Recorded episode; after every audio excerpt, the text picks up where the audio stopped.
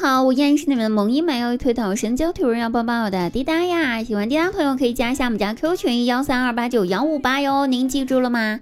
幺三二二八九幺五八，也可以关注一下我们公众微信号滴答姑娘 A N Y N，滴答姑娘 A N Y N 哦，记住了吗？最近呢，滴答呢吃了很多因为不会说话的亏呀，所以今天特意来跟大家分享一些关于说话的艺术。一样的意思呢，用不同的话说出来，就会给人带来不同的感受哟。大家跟我一起学起来吧！你学废了。说说前段时间吧，我们村里面有一位九十岁的老奶奶过寿。然后呢，家然后呢，他们就请了街坊邻居啊，都去吃寿宴了。一位阿姨吧，席间她就端着酒杯就祝贺，就说：“真希望明年我还能来祝您九十一岁生日快乐。”哎，这是非常好的话。老奶奶听了之后，笑着回答道：“那是肯定的，你这么年轻，身体又这么壮，活到明年应该是没问题了。”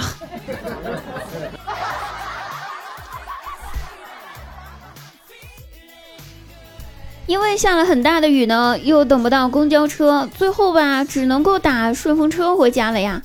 然后路上遇到红绿灯，司机就停了下来等红绿灯嘛。然后司机突然就看着窗外就说：“哟，那儿有个没有穿裤子的美女呀！这么大的雨，可别淋感冒了呀。”哎，说实话，后面的我真没怎么听，我就光听着司机师傅说的前面那一句“没穿裤子的美女”了。于是我激动的伸长了脖子，往车窗外顺着司机师傅的方向看过去，那可不嘛，确实是没有穿裤子的美女，那人家穿的是裙子呀，害我白激动了一把。看看这说话的艺术，不一样的话就能勾起人不一样的兴趣。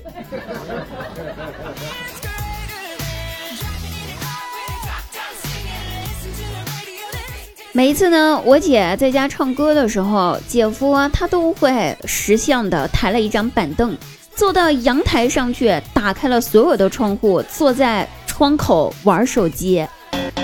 有一天，我姐就问他：“老公，你为什么这么做呀？难道你是想打开窗户，让更多的人听到我唱歌我优美的歌声吗？”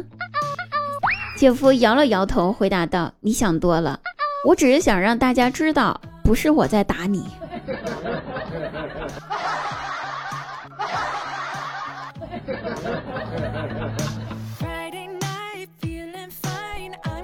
张大鸟的媳妇儿呢是个女汉子，人尽皆知了啊。有一次，张大鸟呢，他俩就是呃刚结婚那会儿，然后呢，隔壁邻居就约着一块玩儿，于是张大鸟呢就在隔壁家跟几个邻居聚在一块打牌。啊，打到凌晨了也没有散场的意思呀，年轻人嘛，精力旺盛。然后呢，打到凌晨一两点了还不想睡觉，张大鸟的媳妇儿突然就找了过来，对张大鸟说：“亲爱的，我好想念我们的孩子呀。”张大鸟突然懵了，就在那一分钟，然后懵逼的回答道：“媳妇儿，咱俩还没孩子呢。”他媳妇儿怒吼。知道没孩子还不赶紧回家睡觉，在这打什么牌？我等多久了，你知道不？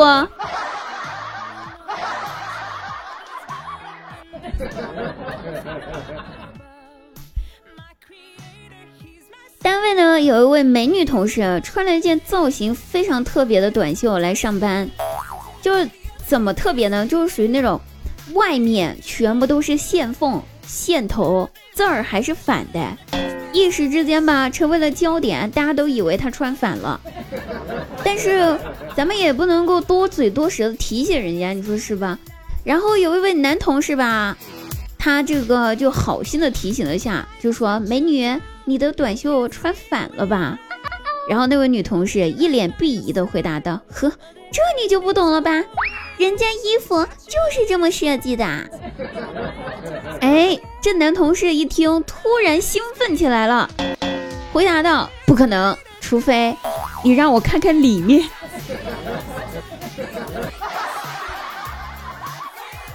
看看这流氓说话的艺术呀！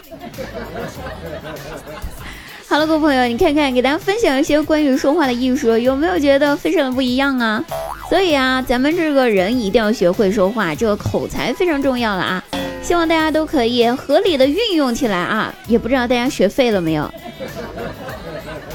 好了，我们下期节目再会，拜拜。